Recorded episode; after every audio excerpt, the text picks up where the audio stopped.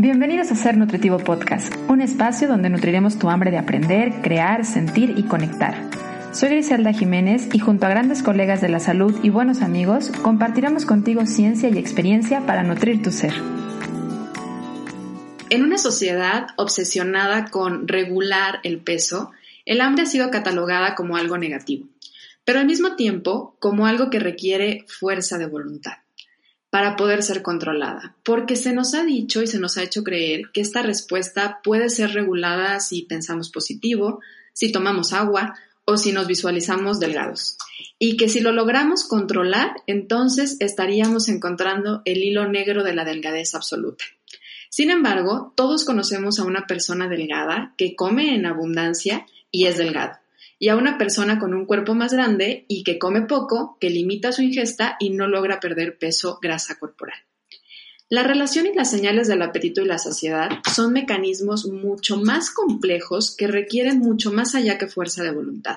Lo que requieren es ciencia. Y por eso he invitado a una de las investigadoras que más admiro y es súper apasionada de investigar la parte de los rasgos del apetito. Más allá de la parte fisiológica, de la relación hormonal que regula el apetito y la saciedad, nuestra invitada del día de hoy es una excelente investigadora que se ha eh, dado un clavado mucho más a la profundidad sobre qué es lo que nos lleva a comer en relación a nuestras emociones, sentimientos y conductas aprendidas. Estoy hablando de Claudia Unod.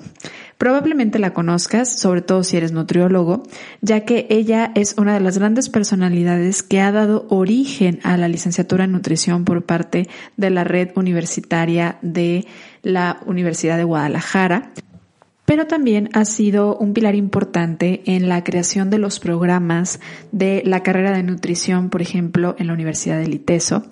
Y por supuesto que ha sido inspiración para muchas generaciones de nutriólogos durante el tiempo que ha estado presente en la docencia.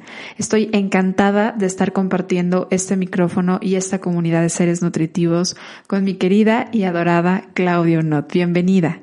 ¿Cómo estás? No, pues estoy muy bien y después de esa presentación me siento más bien todavía. Muchas gracias. Oye, sabes que te, te, quiero mucho y claro que las porras, además de verdad, honestamente, para mí eres inspiración en esta parte de, de, de lo profesional y me encanta cómo eres apasionada en seguir estudiando y en seguir compartiendo con las generaciones tanto los que ya tenemos ratito en esto y quienes también se están formando, de verdad súper agradecida contigo por todo lo que le has aportado siempre a mi vida, tanto personal como a mi vida profesional. Así que feliz de que hoy estemos compartiendo este micrófono. Muchísimas me gustaría... gracias por la invitación, en verdad, Gris, de veras, me da muchísimo gusto estar aquí. Muchas gracias, Claudia. Oye, me gustaría eh, pedirte de viva voz que nos apoyes a poder eh, hacerles saber qué es lo que estás haciendo, qué has hecho, cómo llegas a este camino de querer investigar justamente esta parte del apetito y de la sociedad, de la saciedad a la gente que nos escucha. Bueno, mira, es un camino largo. Este, tú recuerdas que he trabajado, pues, durante muchos años en temas de trastornos de la conducta alimentaria, en temas también relacionados con lo que son como las conductas alimentarias de riesgo, las alteraciones de la conducta alimentaria. Eh, hace muchos años, cuando estaba haciendo mi tesis de maestría, eh, yo decía, bueno, ¿cómo, o sea, qué, qué tema me gustaría estudiar en la maestría en nutrición humana con orientación materno-infantil que no fuera lactantes, ¿verdad? Porque a mí los lactantes eh, me gustaron a partir de que fui mamá, pero nada más, o sea, y antes que eso me parecían así como pues, este, seres un poco ajenos, digamos. Y entonces em, lo que quería hacer era, bueno, ¿qué, ¿qué, puedo hacer? ¿no? ¿Qué puedo estudiar? Y, y, y, y, lo que me interesaba era ver como la conducta de los adolescentes pero más a partir de como todas las desviaciones que los adolescentes pueden tener en relación a su forma de comer. Entonces, ¿por qué una de las adolescentes, si vemos como, o sea, si, si nos vemos a todos como que comemos de manera normal en un color verde, ¿sabes? Si, si empezamos a desarrollar una serie de conductas alimentarias que fueran, este, tal vez eh, como un poco, un poco más extremas, o sea, como querer empezar a bajar de peso o tal vez, o sea, tener todos estos temas que tienen los adolescentes de, de, que tener como preocupación por este cómo me veo, o sea, si, si, si te preocupas o no por tu imagen corporal, etcétera. Hasta que en un momento dado, si, si no hubiera la posibilidad realmente de, de, de detener estas conductas en ese momento como tan precario que es la adolescencia, entonces podrías llegar a desarrollar un trastorno de la conducta alimentaria y eso me llevó a trabajar con personas en, trastornos, me llevó a trabajar con, este, con abrir, por ejemplo, en, la, en Oceánica, eh, un, área pues de, manejo de trastornos de conducta alimentaria y muchos años estuve metida en ese tema. Entonces, eh, llegó un momento en el que para mí la patología era como muy fuerte, ¿sabes? No, no soy muy, muy clínica en el sentido de, de quererme enfocar mucho a, patologías, o sea, pero, pero yo decía, bueno, finalmente todos existen trastornos, pues, de la conducta alimentaria que son mucho más grandes y más graves que la propia, que los propios trastornos de la conducta alimentaria y que son más comunes, que sería, por ejemplo, el tema de la obesidad, porque para mí el tema más grande o problema más grande de conducta alimentaria que tenemos es el tema de la obesidad, en donde si te pones a pensar que, bueno, el 73, 4% de la población mexicana adulta tiene algún grado de sobrepeso y obesidad, en, entre todos los mitos, pues, de que la obesidad nada más se genera por este por un problema de exceso de comida y falta de ejercicio. yo quería estudiar algo que estuviera como más relacionado con el tema de la conducta alimentaria. Entonces estuve, este, como seguía yo pues con el tema de los, de las alteraciones de la conducta y eso y pensaba, bueno, e, e, en esa conducta, o sea, en, en cómo me relaciono con, con los alimentos, este, qué sucede con cómo yo me siento, eh, cómo, yo me siento, por ejemplo, emocionalmente, qué sucede con señales que, conocemos como señales internas y externas relacionadas con los alimentos. Entonces, em, me puse a, ver, bueno, ¿qué hago? Necesito, por, por asuntos académicos, llega también un momento en el que yo dejo la coordinación en la UDG y, y este, y entonces paso a, haber tenido un lugar este, muy em, privilegiado, pues, de haber tenido que ver con la apertura de la licenciatura en nutrición, a, ahora tener que decir, bueno, pues me tengo que dedicar más a los aspectos también académicos y para eso necesito también formarme, que es una parte importante, y tener un doctorado. Entonces, ¿qué hago? ¿Qué hago? ¿Dónde? Yo pensaba, bueno, si llevaba yo 15 años trabajando en el CUCS, no podía yo estudiar un doctorado ahí porque decía, bueno, yo ya conozco mucho a la gente que está aquí y lo único que me va a pasar es que me voy a pelear con todo el mundo porque los conozco en un ambiente de trabajo, ¿sabes? Y, este, y eso me va a generar un problema, ¿no? Porque con quién, quién puedo encontrar que sea como un mentor para mí que es algo que a mí me parece muy importante como dentro de nuestra formación, nosotros debemos de tener siempre mentores, ¿sabes? A quién podamos seguir y, y, siempre, yo, yo también los tengo ahorita y es como muy importante figuras que puedas reconocer y digas, cuando yo sea grande yo quiero ser como ella o como él, ¿sabes? Entonces yo decía, necesito yo encontrarme a alguien que maneje estos temas, ¿no? Y en eso me topé con el cuestionario que se llama el CBQ, que es un cuestionario de Child Eating Behavior Questionnaire, que fue elaborado por la doctora Jane Wardle. Y al mismo tiempo estaba con el tema de la recomendación de dónde hacía mi doctorado. Y bueno, tú sabes que tengo familia en Inglaterra, mi mamá vive allá.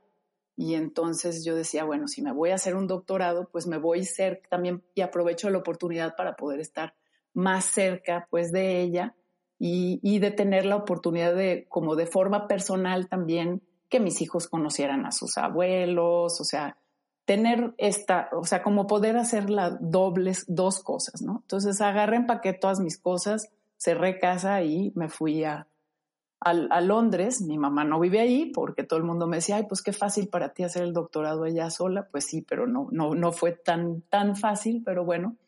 Y finalmente eh, me fui a hacer un doctorado con Jane Wardle sobre conductas alimentarias. Eh, en niños, ella tenía este cuestionario desarrollado. Entonces yo mi propuesta fue decirle, vamos a desarrollar esto para poder, en lugar de que sea una encuesta que, de reporte de padres, que sea una encuesta de reporte, de autorreporte por los mismos adolescentes. O sea, que los adolescentes ya te cuenten su propia experiencia con cómo comer. Y entonces lo que ella hizo, o sea, en ese momento me dijo, sí, sí, sí, vente, ándale, vamos, trabajamos con los adolescentes. Los adolescentes, por ser adolescentes, son complicados. Entonces, eh, hicimos validación también de la, encuesta en adolescentes, pero principalmente trabajamos mucho con grupos de adultos. Y el tema es que eh, este cuestionario, pues el que me tocó a mí desarrollar, que se llama el AEBQ, que es el Adult Eating Behavior Questionnaire. Eh, lo desarrollamos para población adulta, luego también lo validamos para población adolescente. Y lo que hace este cuestionario es medir una serie de rasgos de la conducta alimentaria eh, que son como una serie de fenotipos que nosotros tenemos, o sea, es decir, eh, características de, la, de cómo nos relacionamos con los alimentos que todos tenemos, pero que son genéticamente heredados. Y así es, es, es más bien algo que tenemos de herencia. Ya en la etapa adulta ya también se mezclan conductas que tienen que ver con lo más aprendido, de, de, de, niños es como muy padre porque los tienes como más fresquecitos, entonces no, no están como tan maleados por el medio ambiente. Y, y, lo, y lo bonito de este cuestionario, que no tiene ningún cuestionario de conducta alimentaria eh, que se haya publicado, es que mide los rasgos del apetito, ahorita si quieres hablamos un poco más, eh, a lo largo de todo el ciclo de la vida. Entonces, bueno, tú sabes que yo soy una apasionada de nutrición en el ciclo de la vida y llevo veinte y tantos años dando esa clase, sigo dando esa clase, me encanta. Y fíjate cómo la vida también, y esto yo creo que para, para los nutriólogos y para, y, o sea, para la gente que te escucha, yo creo que finalmente nos, o sea, acabamos estando en el lugar que necesitamos estar y por alguna razón, ¿verdad? Pensamos, híjole, yo voy a ser nutrióloga clínica, ¿verdad? Y, a mí la vida no me ha llevado ahí, pero me queda clarísimo que siempre he estado como en la misma línea, ¿no? En la línea de la conducta, en la línea de la nutrición y la psicología y en la línea sobre todo de, eh, de lo que es como el curso de la vida, ¿no? Entonces, este cuestionario que, es el que lo desarrolló la doctora Wardle en el 2001, se, también se ha adaptado para poder medir estas conductas en lactantes de 0 a 6 meses. También se ha adaptado para medirlo en toddlers o preescolares muy tempranos de 1 a 3 años. También en, esa población se ha adaptado también, yo lo adapté para poderlo medir en adultos y también para medirlo en adolescentes. Entonces tenemos la posibilidad de medir estos rasgos del apetito a lo largo de todo el ciclo de la vida, lo cual es como súper interesante porque ya en estudios longitudinales también o sea, en donde empiezas, por ejemplo, la doctora Wardle tiene una corte de, de niños que nacieron en el 2007, que tienen ahora 13 años, que ella ha podido estudiar, bueno, ella no, pero ya, porque ella este, falleció en el 2015, eh, pero que todo el grupo de investigación allá ha podido eh, seguir midiendo desde, digamos, lactantes hasta todo el largo, o sea, y ahora se van a poder seguir midiendo a lo largo del curso de la vida. Entonces, em, estos rasgos, lo interesante, pues, es que finalmente nos dicen, bueno, ¿cómo me relaciono, como te digo, con estas señales internas y externas? Entonces, déjame te pongo un ejemplo. Si, si yo, por ejemplo, veo comida, ¿sale? Y veo a alguien que está comiendo, veo a alguien que está eh, probando comida, ve, huelo la comida o veo en, los demás la comida, eso me hace o no me hace querer comer de más. Es decir, que habemos algunos que tenemos este rasgo que lo conocemos como respuesta a los alimentos, o sea, me, si, sabes, si paso por una tienda y huelo el pan dulce, ¿verdad? Así como no me aguanto y se me antoja muchísimo. Sí, sí. Aunque ni lo había pensado, aunque ni me acordaba que existía, el simple hecho de verlo hace que ya tengas ganas de consumirlo. Así Ese sería uno de los rasgos del apetito que sería la respuesta al alimento. Así es. Y entonces yo lo que hago es, o sea, si veo a alguien, pues se me antoja, ¿no? Y el otro sería por una señal interna, que sería más bien el, tema de la saciedad.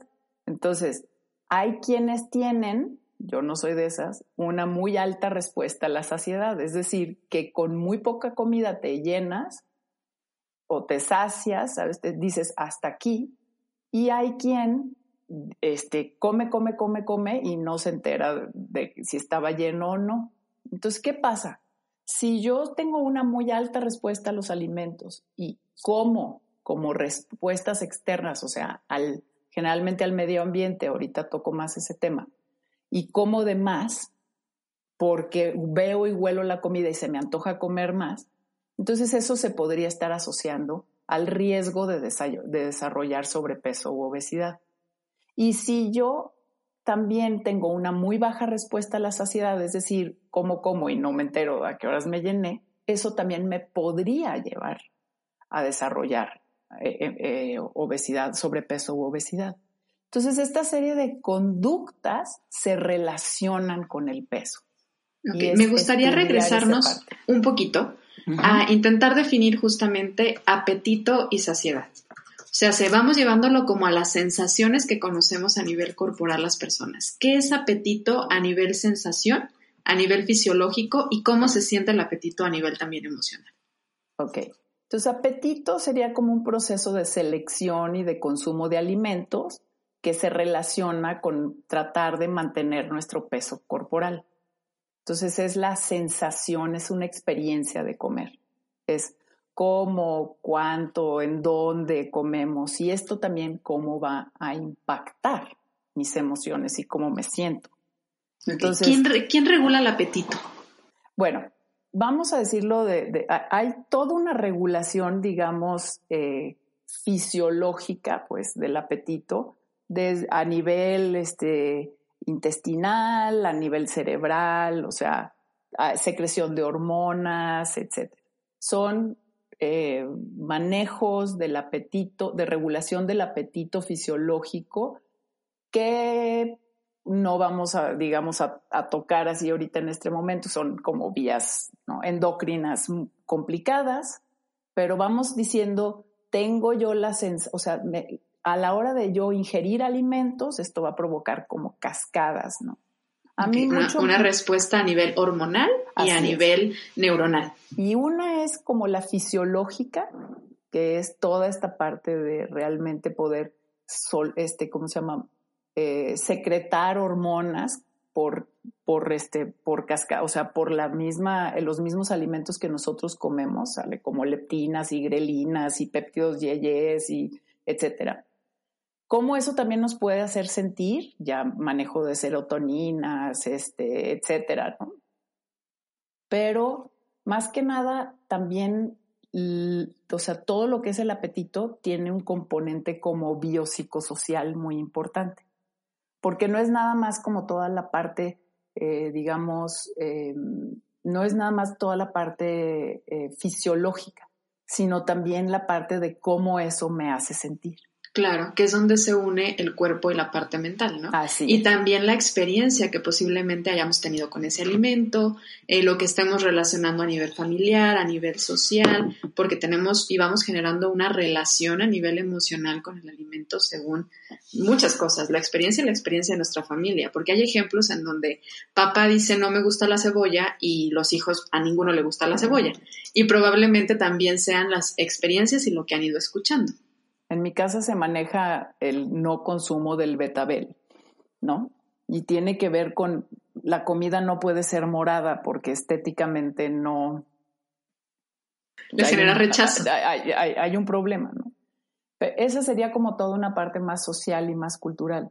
Y la parte psicológica sería, bueno, cómo me relaciono emocionalmente también con los alimentos. Y ahí es, eh, es en, a través de la medición de los rasgos, fíjate, o sea, el, el rasgo de la alimentación emocional, o sea, comer de más o de menos por emociones negativas, también es un rasgo que nosotros presentamos en relación a nuestra forma de comer.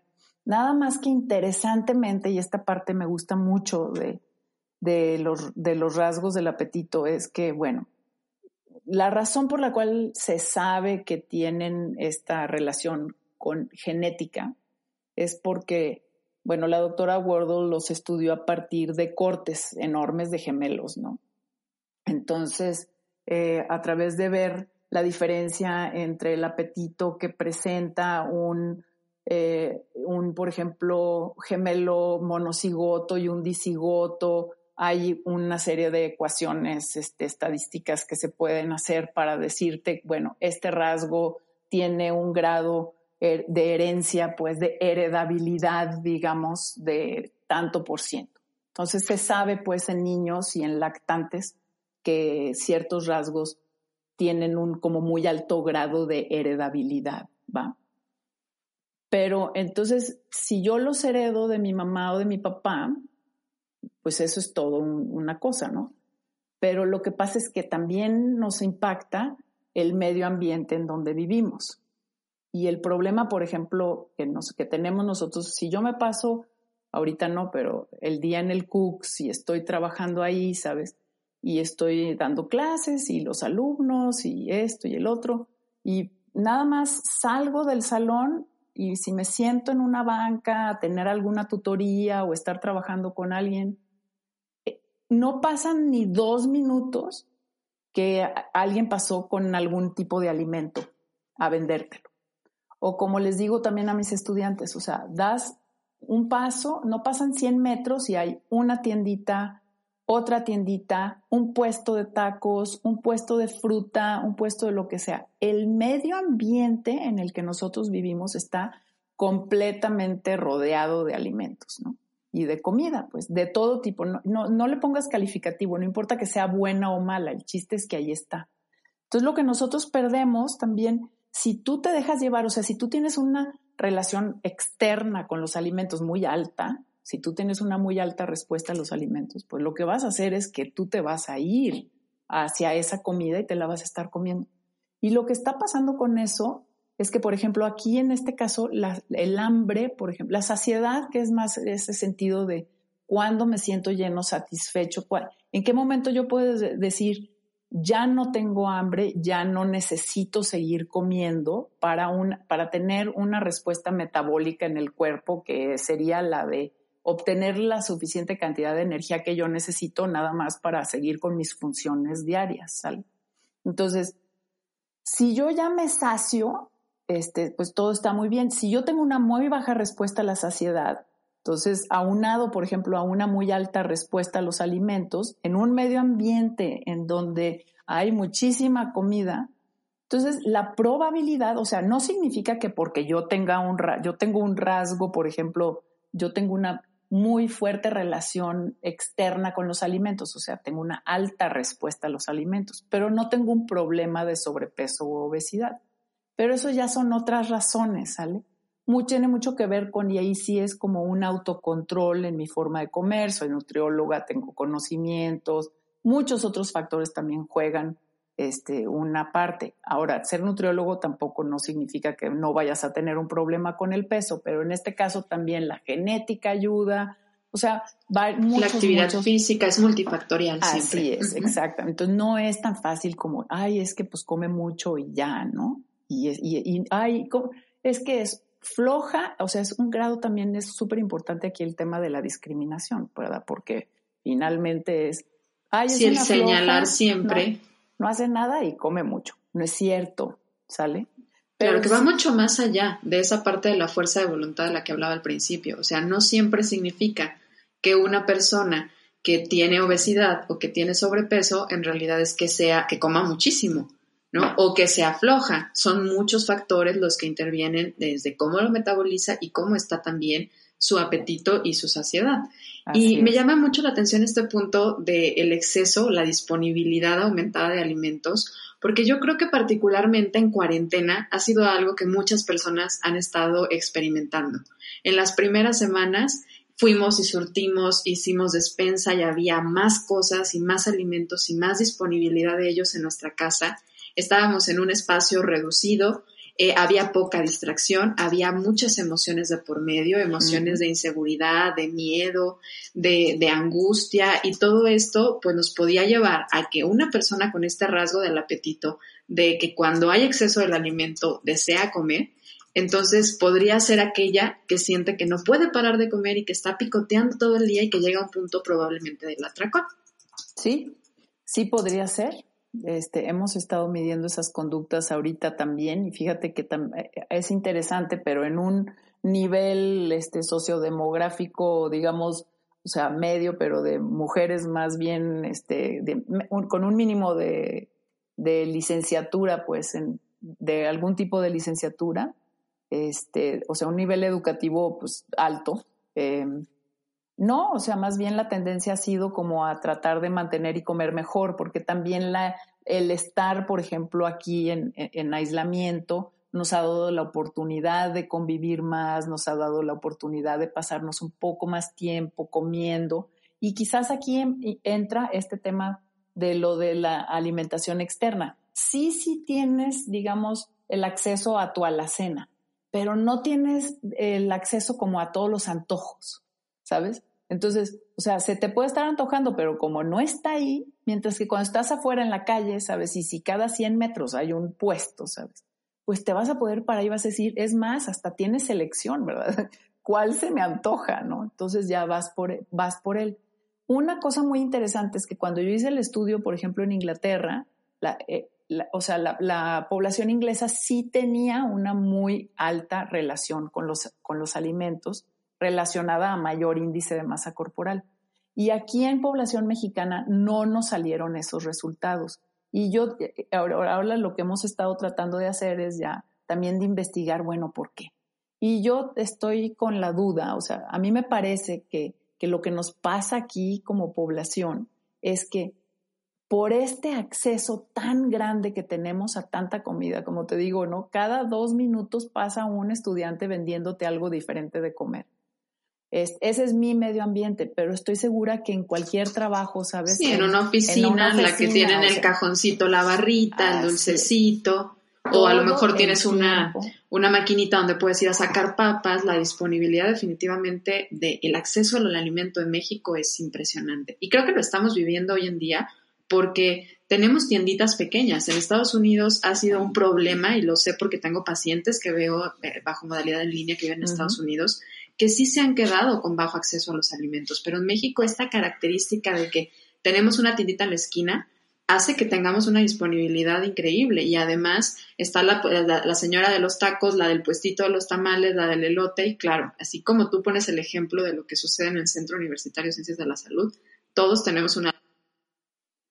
Y entonces lo que pasa es que, que o sea, que, que, que tengo esa, o sea, todo el tiempo estoy comiendo y realmente yo siento, o sea, la respuesta a los alimentos en adultos está muy relacionada con, bueno, y también con niños, lo que pasa es que en niños no se midió, e, está muy relacionada con el hambre. ¿Qué es esa sensación? O sea, ¿qué me hace fisiológicamente iniciar el comer? Pues, o sea, ¿qué niveles de hormonas me hacen iniciar el comer? ¿Qué nivel de ansiedad también me hace comer, qué nivel de ganas, nada, o sea, ya es hora de comer, ¿sabes? Me hace comer que, que cuando yo estoy comiendo todo el tiempo, si estoy picoteando, ¿sale? Entonces, lo, que, lo único que pasa es que pues, no, no me estoy dando cuenta de cuándo realmente tengo hambre o no tengo hambre. Y es por eso que siento que la población mexicana no salió, pues, la, no salió este rasgo, pues, relacionado con el índice de masa corporal, no tanto porque no lo sea, sino porque la gente en este momento ya no, eh, no alcanza ni a darse cuenta, ¿sabes? Cuando, o sea, ya asume que, ay, no, claro que no, claro que no se me antoja más comer cuando veo y huelo alimento, porque ya ni se da cuenta que realmente no se lo está comiendo. Porque de manera constante está teniéndolos al Todo el tiempo lo está haciendo. Y esos son, hay, más rasgos del apetito, además entonces de la disponibilidad. ¿Cuáles otros hay? Eh, eh, mira, son siete los que mide el ABQ, que son tres, les llamamos rasgos este, pro ingestión, es decir, que te hacen querer comer de más.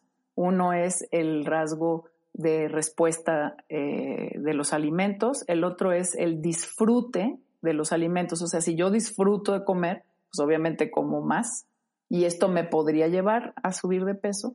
La otra es la sobrealimentación emocional, entonces cuando estoy preocupado, enojado, tenso, estresado, o sea, enojado sobre todo, ¿sabes? Entonces tiendo a comer de más. Y, y luego ya los otros cuatro son rasgos que están relacionados que les llamamos de antiingestión, o sea, me hacen comer de menos. Entonces aquí lo que pasa es que, por ejemplo, em, si yo tengo una muy baja respuesta a la saciedad, si tengo una, una es, eh, baja subalimentación emocional, o sea, como demás, pues, eso está como más complicado de entender, pero la subalimentación emocional Luego la otra es tener como una actitud muy remilgocia a los alimentos, o sea, como los niños, ¿no? Ay, guácala, no me gusta, eso no, este, que, muchas veces puede ser algo que se nos queda como rasgo, pues, en los adultos, aunque no está tan relacionado con el peso en los adultos. Y eh, por último, la, la rapidez con la que comes. Entonces, si eres muy lento para comer, eso es algo bueno porque está muy relacionado a la saciedad. Entonces, entre más te tardas en comer, más tiempo le da a tu cerebro a decirle, órale, ya, se, ya me llené, ya puedes dejar de comer y por lo tanto te, te llenas más rápido. No es que te llenes más rápido, es que comes más lento, las señales que tardan un tiempo llega al cerebro. Pero mira, aquí lo interesante y que hace rato no terminé nada más de decírtelo, que me gustaría señalar, es la alimentación emocional. Porque todos los demás rasgos, bueno, excepto el disfrute de los alimentos, pero sobre todo la respuesta a los alimentos, la respuesta a la saciedad y también lo remilgoso en los niños, que tiene este muy alto grado pues de, de heredabilidad. En el caso de la alimentación emocional, no tiene ningún grado de heredabilidad. es decir, tiene un componente completamente ambiental. Entonces aquí sí es como muy importante poderlo como atacar desde muy chicos los niños, o sea, poder trabajar con los niños, con los papás, en donde cada vez que nosotros desde que están empezando a comer, o sea, ya desde la alimentación complementaria a los seis meses, a los lactantes, cuando empiezas a darles de comer, que te ponen cara de fuchi, ya sabes, a la hora de que le das la primera verdura y, dicen fuchi. Siempre que es algo nuevo. Eso es realmente algo innato en los niños. O sea, si tú a un bebé de tres meses les das tres gotitas de azúcar, ¿verdad? O sea, diluida en agua, dicen, ay, qué rico, ¿no? Y si les das una gotita de limón, pues te ponen una cara, ¿sabes? Este, y pues no se la van a comer. Entonces las, las verduras en sí son amargas, entonces también son difíciles de, de que, de que los niños como desarrollen estos sabores y estas preferencias. Y bueno, eso es otro tema y repetición de alimentos, pero el tema aquí es que si tú de una, de, o sea, si tú empiezas a compensar o a, a, hacer como regalos o castigos con los alimentos desde muy chica, entonces si, se, si te comes tu verdura, yo te doy un chocolate. La paleta cuando va al doctor. Te premio te premio por haber hecho las cosas bien. Y si empiezo yo a usar, que todas las mamás lo hacemos, porque lo que queremos es que nuestros hijos se porten bien, sobre todo cuando estamos en algún lugar fuera y no queremos que ser criticadas como, ¿sabes? Ay, ella es mala mamá, mira, ve, no controla a sus hijos. O sea, Entonces, un, mecanismo aprendido de generación a generación ha sido darle una paleta o cómprale la nieve para que se quiera ir de los juegos y tú ya te necesitas ir, ¿no? Sí, es totalmente normal. Pero aparte lo hacemos con alimentos. Entonces, aprendemos a con nuestros alimentos, digamos que sea como premios, o sea, que los mismos alimentos sean premios de nuestras formas buenas de comportarnos. Y entonces esto hace que el medio ambiente sea el 100% el responsable de la relación que nosotros también como adultos desarrollamos con los alimentos. Entonces, ay, estoy triste, entonces voy a comer más. Ay, estoy enojada, entonces voy a comer más. Ay, es que fue un día muy difícil, ¿sabes? Entonces, si no lo haces con alimento, bueno, tal vez lo haces con alcohol, ¿no? Entonces me siento, ay, me voy a echar una copita ahora en la noche porque yo me merezco una copita ahora en la noche porque, ay, he tenido un día muy difícil. Esa, por ejemplo, me preocupa más a mí ahorita en, este momento que estamos viviendo de aislamiento. O sea, por ejemplo, nuestra relación con el alcohol se me hace ahorita un tema bastante más interesante porque también ahí pues juegan otros papeles y otros factores, pero es me estoy dando permiso de hacer algo que me va a ayudar a relajarme y estamos viviendo situaciones tensas. Entonces, si no tienes así como mucha idea de, de, de, siento que el mensaje principal aquí es cómo me relaciono con los alimentos, pero es un ejercicio de conciencia y tenemos que hacerlo. O sea, es, tú te acuerdas, Gris, cuando hacíamos los diarios de alimentos. Entonces, este, acabo de calificar unos la semana pasada, ¿no? Entonces, ¿cómo me siento en relación a mi comida? Bien. Mal. Eso no es un sentimiento. O sea, a ver, a ver, a ver, a ver, este, el que no explora, sale, cómo se relaciona con los alimentos, el que no, el que no eh, busca, bueno, ¿qué me hace comer de más? Ahorita, hay días, o sea, tal vez no todo el tiempo estoy comiendo de más ahorita que estoy en aislamiento, pero ¿en qué momento sí he comido de más, cuando me siento, o sea, realmente como que a mí me llegó ese momento este fin de semana, ¿sabes? Este pasado y que dices, o hace un par de días, este, y dices, híjole, ¿qué pasó? O sea, ¿qué me pasó? Me empezó, me empecé a sentir como que ya cinco semanas en mi casa ya era mucho tiempo. O, seis semanas en mi casa ya era mucho tiempo. Y entonces ¿Qué tengo ganas de hacer? ¿Cómo le hago para poderme sentir bien? ¿Cuál es mi droga de, elección? Pues, sí, que en este caso, como dices, o puede ser el alimento o puede ser a lo mejor algunas bebidas. Y para algunas personas ni siquiera son a veces ni los alimentos ni las bebidas. Hay quienes a lo mejor es Amazon y haciendo compras. Hay quienes a lo mejor es la televisión y metiéndose horas ahí, porque al final es buscar como desconectarnos de la realidad. Y es a veces ahí lo incómodo cuando hacemos esta tarea de, introspección, en donde tenemos que cuestionarnos cómo me siento antes de comerme algo y cómo me siento después de comerme algo. Porque entra este punto en el que, en el que como nos incomoda a veces entrar a esa, esa emoción y buscarle cuál es el origen, preferimos decir como bien o mal. Pero también tiene, yo siento que mucho que ver en que somos muy analfabetos a la parte emocional. O sea, es muy complicado para la mayoría de las personas poder decir cuál es la emoción que estamos sintiendo. Porque creemos que es algo aislado. Esa pregunta no nos la hacemos. O sea, porque no, porque como dices, o sea, es muy incómodo. Yo no quiero preguntarme, porque es más, no quiero abrir esa, esa caja de Pandora porque, porque qué tal, o sea, qué tal que me entere que, que realmente estoy sintiendo algo que no sé manejar, ¿no?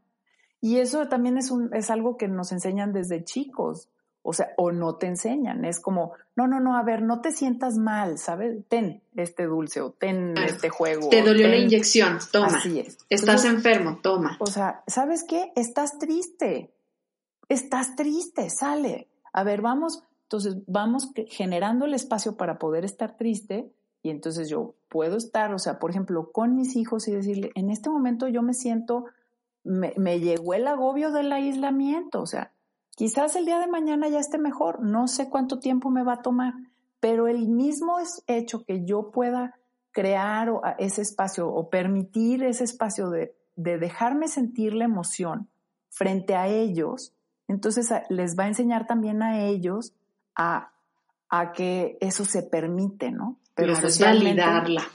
Validarla, porque pues, de, hecho en, México decía un, un, profesor que tuve de inteligencia emocional que al hombre, eh, el hombre no llora pero le dan infartos, o sea, siempre ha sido como muy tachada algunas emociones que hay que bloquear, sobre todo en público, sobre todo si tú eres el papá o si tú eres la mamá, tú tienes que ser la fuerte, tú tienes que ser la disciplinada, tú tienes que mantenerte entero, y la verdad es que no da pie a que entonces las generaciones que nos están observando, porque además los niños son excelentes aprendices y maestros también, eh, puedan ver cómo no tiene, no es algo, aunque sea incómodo, es algo favorable poder dejar expresar esa emoción que aunque puede resultar en el momento a lo mejor no nada más incómoda para la persona que lo vive, sino también para la gente de alrededor. Pero es lo más sano para no llevarla a, tener un problema que puede ser con la comida, que puede ser con las compras, que puede ser con el alcohol, que puede ser con el sexo, que puede ser con la parte de la televisión, porque al final muchas veces todas estas cosas son una forma de desconectarnos. Pero me llama la atención también que hay quienes, de hecho, a partir de la comida buscan sentir. O sea, hay quienes buscan no sentir y hay quienes buscan sentir. Esto tendrá algo que ver también con esta parte de, o, de, o de aprendizaje o de patrón, justamente de rasgo del apetito. Pues mira, finalmente están, están relacionados con centros pues a nivel cerebral que tienen que ver con eh, el, como un manejo hedónico pues de la vida, ¿no? Contra nada más un manejo homeostático pues de procesos lo puedes poner en, el sentido de apetito o lo puedes poner en el, en el sentido que quieras. Entonces vamos abriéndolo, ¿no? El apetito, por ejemplo, se puede controlar homeostáticamente, ya sabes, secreciones de grelina, peptido yeye, etcétera, que llegan también a nivel del sistema nervioso central y eso me hace sentir de cierta forma y entonces eso me haría comer más o no me haría comer más, a comer más para poder mantener este equilibrio energético que necesitamos tener, ¿no? O no, eso es, eso es una, ¿no? Este, que ya podría ser cuestiones fisiológicas. Pero también está como un centro, pues, este, de manejo, digamos, hedónico, en este caso, hablando del apetito, ¿sale? que, se, que está más, este, digamos, que, está, que, que factores como esto de la externalidad de la alimentación, o sea, de cómo las respuestas que tengo hacia, los alimentos por fuera, o sea, olerlos, verlos, este, sentirlos, me hace comer de más. Estos dos mecanismos de control del apetito, tanto el homeostático como el hedónico, digamos que eh, juegan un papel importante pues en nuestro mantenimiento no solo del peso corporal sino también de la función o sea de la función del hambre de la saciedad etcétera. Si yo te si, si estoy expuesta a una serie de alimentos en este medio ambiente en el que vivimos o si estoy expuesta a muchas emociones o si estoy expuesta a mucha televisión o mucho sexo o muchas drogas o muy, entonces, él, digamos que sobrecompenso el mecanismo hedónico y me dejo llevar por ese, por, ese control. Y obviamente el mecanismo hedónico tiende hacia el placer, tiende hacia querer obtener placer de nuestro medio ambiente, pues de diferentes maneras. Entonces sí lo voy a empatar, obviamente, apetito con otra serie de factores.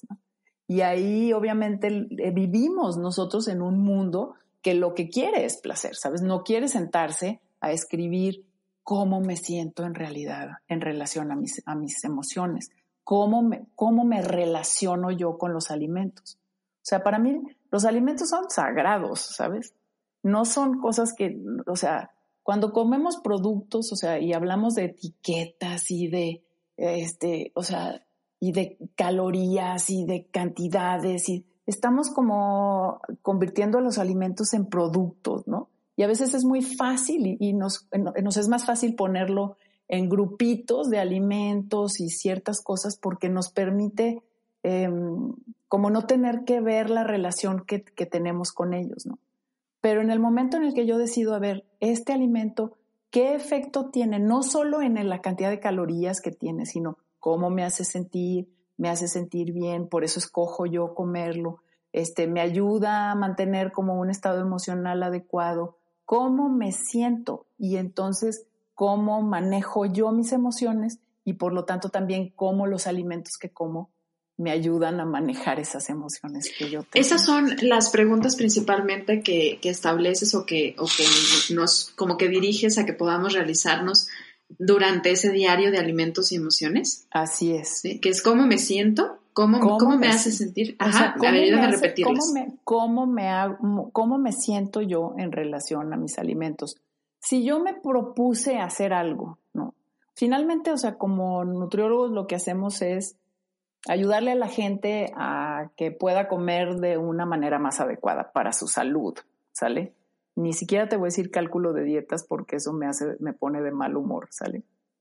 Pero si estoy tratando de enseñarle a alguien que, que, a que coma de alguna manera, entonces lo podemos hacer a través de, por ejemplo, algo tan sencillo como poner una meta. Y entonces decir, a ver, eh, eh, vamos negociando. No es lo que yo te imponga como profesional de la salud, ¿sale? Sí, como el que tiene la verdad absoluta y la última palabra. Así es. Entonces, en un diálogo como el que estamos teniendo tú y yo aquí, qué es lo que nos hace, ¿sabes? O sea, ¿qué nos va a hacer? ¿Qué, vamos a decidir que es cómodo para mí con tus conocimientos y con lo que yo sienta que soy capaz de hacer? Sienta que soy capaz, capaz de hacer. Vamos estableciendo un lugar a donde queremos llegar con esto. Entonces, a ver, eh, tú me dices, este, ¿sabes qué, Claudia? Tú necesitas comer más verdura. Sale. Pues es que yo nada más como eh, poca verdura. Ok, entonces, bueno, ¿cómo le vamos a hacer? Vamos comiendo un poco, o sea, me gustaría, Claudia, que comieras un poco más de verdura. Bien, entonces vamos poniéndonos una meta. Voy a tratar de comer, no sé, dos tazas de verduras al día. Va, ok. Eso es lo que yo, Claudia, me comprometo a hacer. Me voy a comprometer a comer estas dos tazas de verdura. Va. Entonces, tú me vas a pedir que yo, cuando, primero vea si lo estoy haciendo, si no lo estoy haciendo, este, tratar de ir como monitoreando cómo lo voy a, o sea, cómo lo puedo estar, o sea, si lo estoy haciendo, luego me vas a ayudar a decirme, pues mira, ve, hay formas de prepararlas, puedes ir a comprarlas aquí para que te asegures que las tenga, que te las vas a comer, este, tenlas en tu red, free, etcétera, etcétera, ¿no? Otra, otra serie de recomendaciones.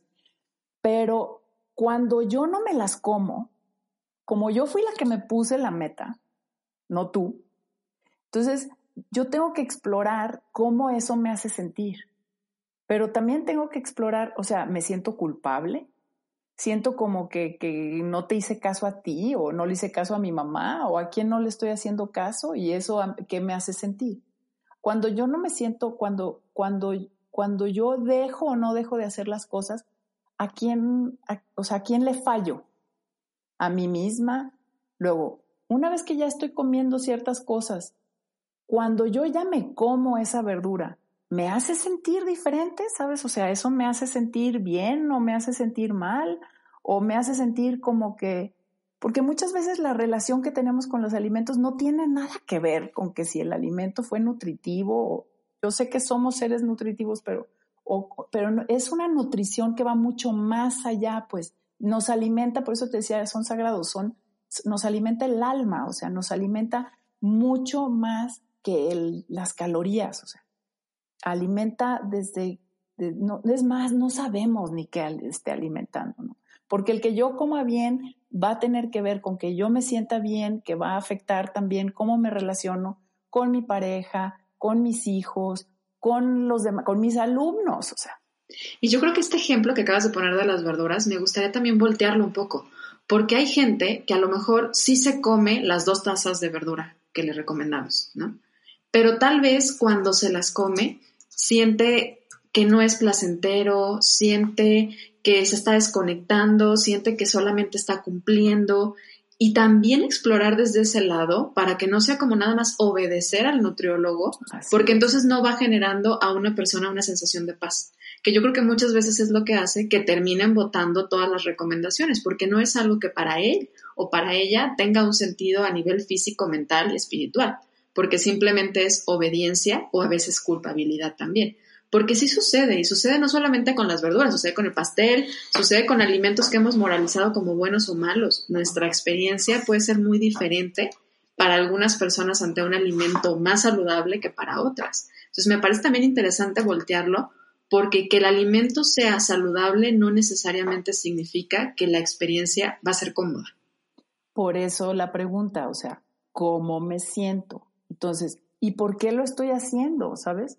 Tú tal vez me representas a una, o sea, a una persona que se parece a mi mamá o que se parece a alguien, ¿sí me entiendes? O la autoridad. A, a, una autoridad, entonces te voy a hacer caso desde ahí, o sea, a mí no me gusta la lechuga, ¿sí me entiendes? Y cualquier persona que me quiera, o sea, y estoy pensando en Carla, ¿no? O sea, a mí no me gusta la lechuga, ¿sabes? Me parece un, un nombre genial, porque, o sea, y esa es otra cosa, también una concepción, ¿no? O sea, entonces ya ser nutriólogo es sabes, comer ciertas, ciertos tipos de alimentos. A mí, a mí me gustan también las hamburguesas, sabes, con las papas y la, o sea, me gustan muchas cosas de la comida y cómo yo, cómo me relaciono con los alimentos. Yo les digo a los alumnos, o sea, tú sabes, tengo yo mucha esta parte, pues, de, de, ser maestra, ¿no? O sea, es lo que más me gusta hacer, ¿no? Y es, eh, para mí es, eh, este, les, yo les digo, tienen que saber por qué estudiaron nutrición, o sea, entonces, para saber, porque si no, lo único que hacen es enfermar a los pacientes. Porque si tú tienes una mala relación con los alimentos y te estás pensando que comer todo light y comer, este, ¿cómo se llama? Ya sabes, este, lechuguitas y, y guácala, o sea, sale. Si tú no tienes una relación adecuada también, mira, adecuado o inadecuada, que conozcas cuál es tu relación con los alimentos, si tú no tienes esa relación, lo único que vas a hacer va a ser realmente ayudar a la patología del, de los este de los o sea de los pacientes no sí y entra mucho esta pregunta que nos tenemos que hacer tanto profesionales como también la persona que llega a buscar a un nutriólogo y yo creo que en cada parte de nuestra vida no el no nada más el por qué, sino el para qué hago las cosas. O sea, porque el por qué nos hace pensar en cuál es nuestra historia que nos ha llevado hasta estar ahí en ese momento, pero el para qué le da un espíritu de trascendencia a lo que queremos hacer. O sea, yo creo que la mayoría de los nutriólogos llegamos a esta parte de la nutrición. Definitivamente, la mayoría estamos sanando algo a nivel emocional con la relación con la comida. Y esto es algo bien interesante si la logras sanar, porque entonces le permites a las personas tener una visión más amplia sobre lo que es el acto de comer, no solamente a nivel físico, sino también a nivel emocional y a nivel espiritual, como bien lo reflejas ahorita. Y yo te diré una cosa, yo no sé si mi relación con los alimentos sea más sana o menos sana, o si la haya logrado sanar en mi vida, ¿sale? Pero a lo largo de mis 20, más de 25 años ahorita ya de, como nutrióloga, te puedo decir que finalmente es como el famoso dicho, son capas de la cebolla, ¿no? Y se me van presentando diferentes situaciones en mi vida que me siguen haciendo querer explorar esta relación con los alimentos.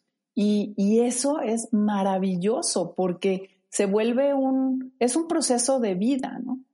Y es un, e, es, e, y entre más le buscas, o sea, vas a seguir encontrándole capas.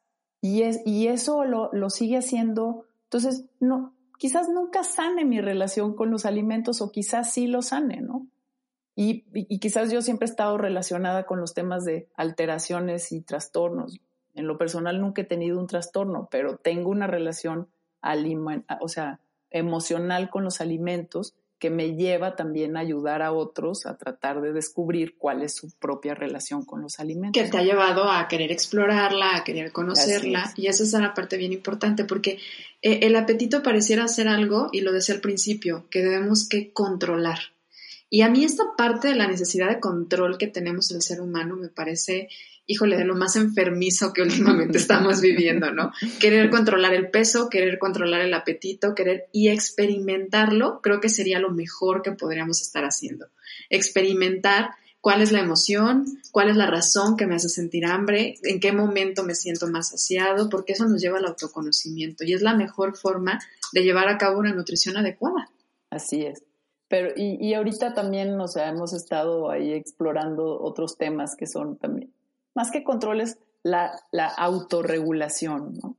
Y es como la regulación que nosotros podemos tener con, con nuestros alimentos y ahí hay más técnicas, ahí también hay, da para otra plática en general, pero, pero es, o sea, también en esta parte hedónica, o sea, si nos dejáramos llevar por nada más lo hedónico, pues entonces, ¿sabes? Yo soy hija de francés, ¿sabes? O sea, a mí el placer por la comida, pues, o sea, fue algo que mamé toda mi vida, ¿sabes? Este, y entonces me dejo llevar por el placer de comer. Y pues tampoco voy a hacer eso, ¿no? Entonces, sí hay un nivel de control, pero que tampoco puede rayar en patología, y la patología para mí sí es este, ¿sabes? O sea, voy a comer pura cúrcuma. Que entra más como a la conciencia, más que al control, ¿no? Es como, a ver, o sea, esto me hace bien, que yo me cayera en esta idea, pero es conciencia. Más tienes que hacer el trabajo y te tienes que preguntar, ¿verdad? ¿Cuál es mi relación con los alimentos? Y este trabajo, pues es como si decides ser diabético, que se va a tomar los medicamentos, o si decides que si tienes, este, ¿cómo se llama? Una prediabetes, empiezas a cambiar tu estilo de vida, pues, ¿cuál decides hacer? Y ya sabemos que la mayoría de las personas pues deciden tomarse el medicamento porque no quieren hacer ese cambio y no se quieren hacer las preguntas difíciles. Nuestra relación con los alimentos amerita hacernos preguntas difíciles. Y entonces yo prefiero, eh, entonces yo digo, el que tenga ganas de hacerse preguntas difíciles, con muchísimo gusto le ayudo. El que no tenga ganas de hacerse preguntas difíciles, pues ahí hay también muchos nutriólogos que dan dietas, ¿sabes? O sea, fáciles, pum, paso, o me bajo una del internet y la sigo y adelante.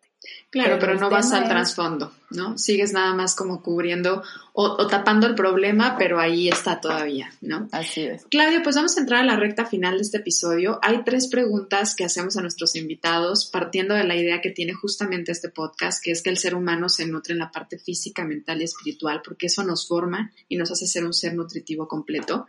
Y nos gustaría conocer cómo tú, Claudia, disfrutas nutrir la parte física. Pues yo mi parte física, este, definitivamente, pues con lo más básico de tratar de comer bien y tratar de comer suficientes eh, verduras y ya sabes, ¿no?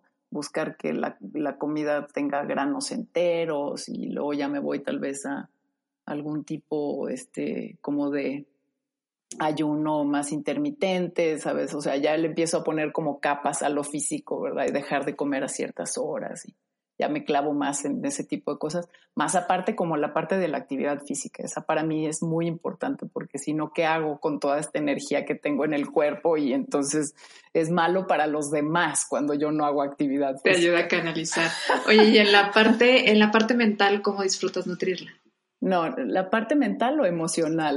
¿Cuál, en la parte emocional. Ok, no, yo definitivamente, así a mí el chocolate y, o sea, lo, a mí lo dulce es, si no, tampoco, o sea, me gusta no comer azúcar, ¿sabes? Porque sí necesito el azúcar para poder como...